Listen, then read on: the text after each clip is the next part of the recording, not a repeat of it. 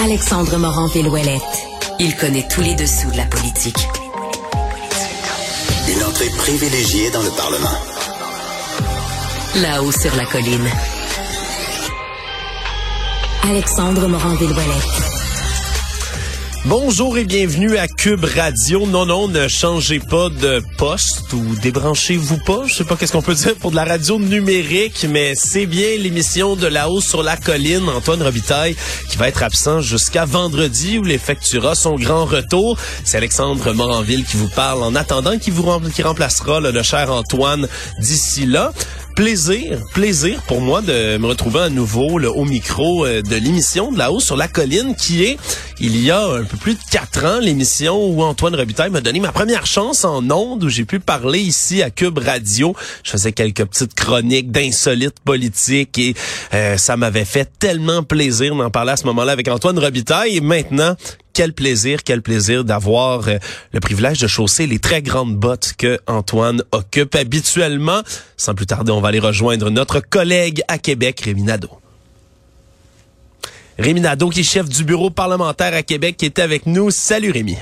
Bonjour Alexandre. Écoute, avant qu'on se mette à faire le moment que j'attendais plus que tout, l'analyse sportive de la période de questions, il y a une nouvelle de dernière heure qui est tombée. Le gouvernement Legault qui va peser sur le frein et pas euh, sur une petite mesure, une de ces mesures fortes, celle des maternelles 4 ans, Rémi? Oui, exactement. Et c'est, c'est c'était prévisible parce que ça faisait longtemps que à peu près tout le monde disait au gouvernement euh, ralentissez, on a besoin de bras pour les classes régulières à l'école, on a besoin de bras dans les euh, CPE, on a besoin de, de, de, de vraiment de, ressources un peu partout. Et euh, il y a un problème, là, on peut pas arriver à déployer euh, les maternelles 4 ans comme s'il était engagé, la CAC. Mais moi, ce qui me dérange, c'est pas d'entendre Bernard Drinville qui aujourd'hui dit on va pas bullshiter personne, on va pas dire qu'on peut y arriver euh, à faire, par exemple, ce qu'il ce qu'il aurait fallu faire, c'est-à-dire 1000 euh, nouvelles classes de maternelle 4 ans en 2 ans. C'est ça qu'il aurait fallu faire pour que la CAC respecte son engagement. Ben, c'est correct de dire qu'on va pas bullshiter, mais d'abord, pourquoi il disait encore en campagne électorale Monsieur Legault? Et je pointe particulièrement Monsieur Legault parce que c'est lui qui euh, n'arrêtait pas de taper sur ce clou-là en disant c'est nécessaire, on va le faire, on n'arrête pas.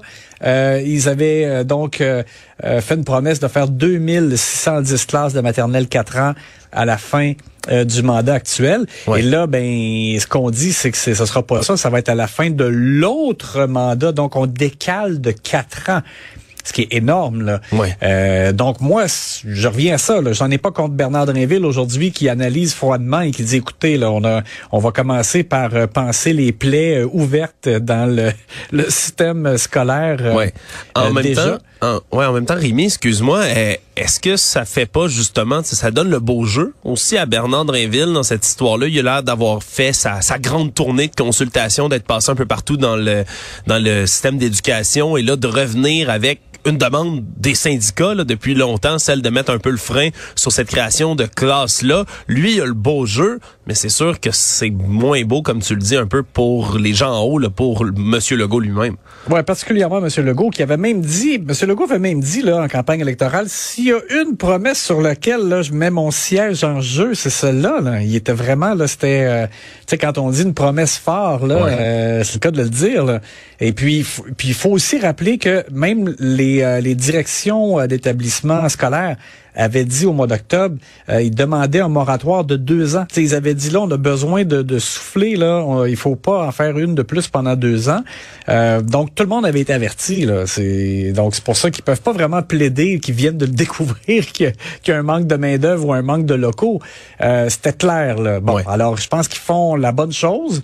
Euh, à mon avis, tu sais, en plus le gouvernement là e-, essaie d'arriver à créer 37 000 places en garderie pour que tous aient une place en garderie à contribution réduite. Moi, je pense que c'est vraiment ça. Il faut d'abord qu'il y ait des places dans les CPE pour tout le monde, et en, en, ensuite de ça, ben il faut aussi qu'il y ait euh, des professeurs dans les, les classes, dans les écoles euh, avant les maternelles 4 ans. Ça, c'est comme si on, on se payait comme une, autre couche de, de services par dessus. Bon, on le fera quand on pourra, mais là on peut pas. Donc, pas compliqué Dans les dernières heures aussi, Rémi, je, je voulais en profiter pour t'en parler. Là, si ça, cette situation-là de recul sur les maternelles 4 ans, ça fait moins bien paraître un peu Monsieur Legault, il y a peut-être un bon coup qui va ressurgir puis qui revient de la scène fédérale. On a vu tout à l'heure Pierre Poilievre, le chef du Parti conservateur, qui a réagi à cette lettre qui a été envoyée dans le Globe and Mail quotidien anglophone par François Legault. Et finalement, il a réussi à amener cet enjeu-là du chemin Roxham jusque sur la scène fédérale. Rémi, c'est un, est-ce que c'est payant pour lui, tu penses? Oui, ben ça, je veux dire, ça, aide parce qu'effectivement, l'idée, c'est qu'il faut qu'il y ait davantage de pression sur Justin Trudeau. Tu sais, M. Legault, euh, il a pas fait de cachette là euh, quand il est revenu euh, de un peu penaud là de, de des négociations sur les transferts en santé. Il a dit que il avait échoué, il admettait que, que lui et les autres premiers ministres des provinces avaient échoué à mettre la pression sur Justin Trudeau et qu'il y ait comme une pression populaire sur lui pour que, euh, que les gens se rendent compte que c'est au fédéral euh, à, à, déplier euh, davantage d'argent pour euh, pour les provinces. Alors là, c'est un peu la même chose. Il, veut qu'il y ait une pression sur sur M. Trudeau pour régler la question de Roxham. Donc, ça va aider évidemment qu'en plus de, de la lettre qu'il a envoyée lui-même au premier ministre et de la lettre qu'il a envoyé au Globe and Mail, que là, il y, a, aussi donc euh, euh, Pierre Poilievre, euh, chef conservateur au fédéral, qui intervient là-dessus. Donc ça, ça oui, je pense que c'est de nature à aider M. Legault. Ouais, puis si les dominos tombent bien aussi, ça va peut-être même aider Justin Trudeau lui-même lorsqu'il va se mettre à la table des négociations ou du moins qu'il va s'asseoir pour discuter avec Joe Biden lors de sa visite là au mois de mars. Il va avoir au moins l'argument de dire, mais regarde, moi c'est, je me fais crucifier sur la place publique, je me fais pousser dans le dos la chair tellement forte, moi, au pays, qu'il faut absolument qu'on qu'on reparle de l'entente sur les tiers pays sûrs. Quand même, ça donne des petites flèches à son euh, à son carquois. C'est ça. Je suis pas sûr que ça va faire pleurer M. Biden, mais bon. Non, ça c'est c'est assez euh, certain. Sans plus tarder, Rémi, passons à l'analyse sportive. Grosse période de questions aujourd'hui, Rémi?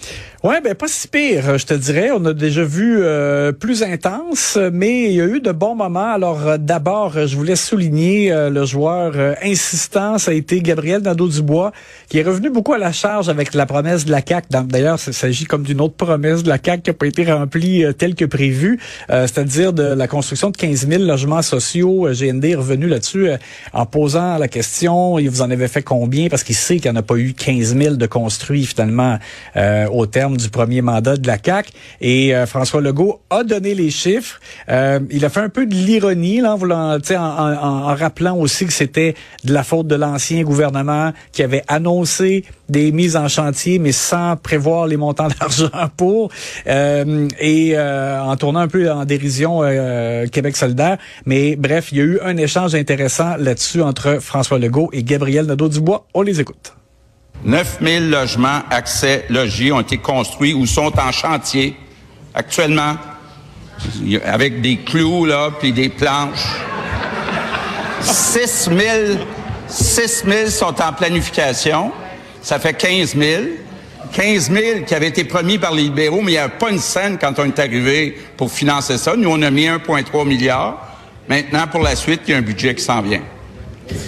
Deuxième complémentaire, s'il vous plaît. On écoute la question. Ben alors, Madame la Présidente, c'est très clair. Le premier ministre avait promis 15 000 logements sociaux dans son premier mandat. Il n'a pas tenu parole. Il n'a pas rempli sa promesse. Il n'a pas livré 15 000 logements sociaux. Ouais, c'est sûr, c'est sûr que quand on entend les échanges qui se font, là, je, je, lève quand même mon chapeau à M. Moreau là, qui assume le, le rôle même par intérim là, de, de leader de, de l'opposition officielle.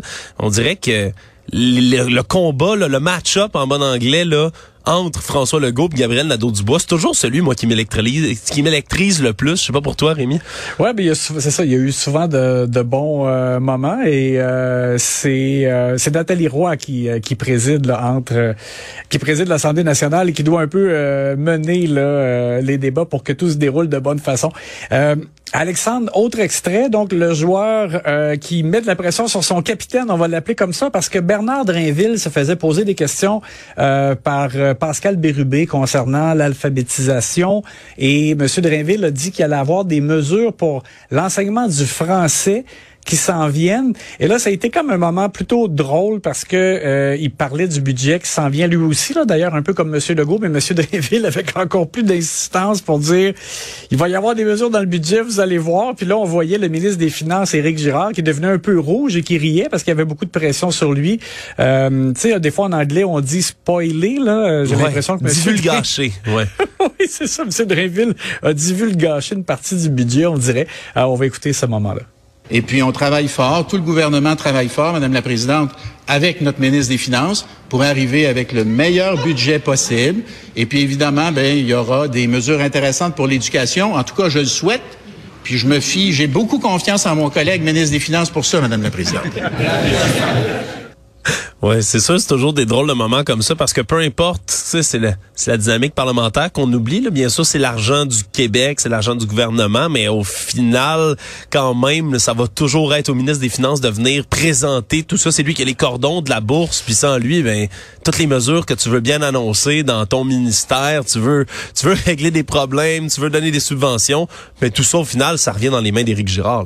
Oui, exactement. Sauf que là, évidemment, on écoutait ça et là, on décodait là avec ce que Bernard Drinville a dit qu'il y aura, vraiment donc des mesures pour l'enseignement du français. Alors, c'est comme s'il avait dévoilé certaines euh, parties de, des, des, annonces du budget. Tu sais, on sait avec euh, Jean-François Roberge qui, qui a annoncé un, comme un grand chantier pour la langue française. On sait qu'il y aura des campagnes de publicité. Donc, c'est sûr que dans le cadre du budget, moi, je, je vois venir ça. Là, donc, ouais. avec aussi ce qu'a ajouté M. Drainville, il y aura des mesures pour le français, il y aura de l'argent euh, à ce sujet-là. Mais surtout que M. Roberge a été lui-même le ministre de l'Éducation jusqu'à quand même récemment. On peut peut-être supposer que son expérience aussi au travers de tout ça va peut-être l'aider à amener justement le conjointement un nouveau projet comme ça pour euh, pour aider dans l'enseignement du français. On peut euh, on peut quand même spéculer là-dessus. C'est sûr que ça va pas lui nuire dans tout ça. Il y a une brise de bec aussi à la fin de la période de questions? Oui, en terminant, parce que c'est particulier, il y a eu une motion présentée par Québec solidaire pour euh, en, prévision de la Journée nationale de la femme le 8 mars. Et euh, il y avait les membres euh, du collectif pour le 8 mars qui étaient euh, donc des femmes qui étaient présentes dans les tribunes de l'Assemblée nationale. Et la CAC a décidé de pas obtempérer ou de, de refuser la motion qui était présentée par Québec solidaire, de donner son consentement. En fait, c'est le mot que je cherchais.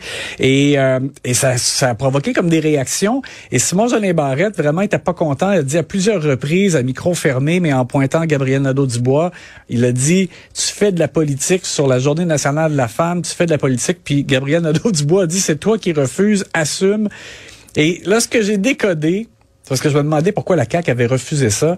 Mais ils en ont particulièrement, en tout cas, ils avaient des questionnements sur euh, une partie du libellé de la motion où on parle de perspective intersectionnelle Okay. Qu'est-ce que ça veut dire? Ouais, c'est toujours des termes qui là, sont euh, sensibles, disons, euh, oui, avec exact. jouer. Et là, les, les caquistes, donc, ont demandé des amendements. QS voulait pas. Donc, alors, c'est pour ça qu'il n'y a pas eu de consentement. Et ça fait bizarre. Mais euh, les caquistes nous disent, vous allez voir, on va revenir avec quelque chose pour souligner le 8 mars. Bon, ce n'est que partie remise dans ce cas-ci. Rémi Nadeau, chef du bureau parlementaire à Québec. Nous serons ensemble jusqu'à jeudi. Merci beaucoup d'avoir été là. Ça a été un plaisir. À demain. Salut.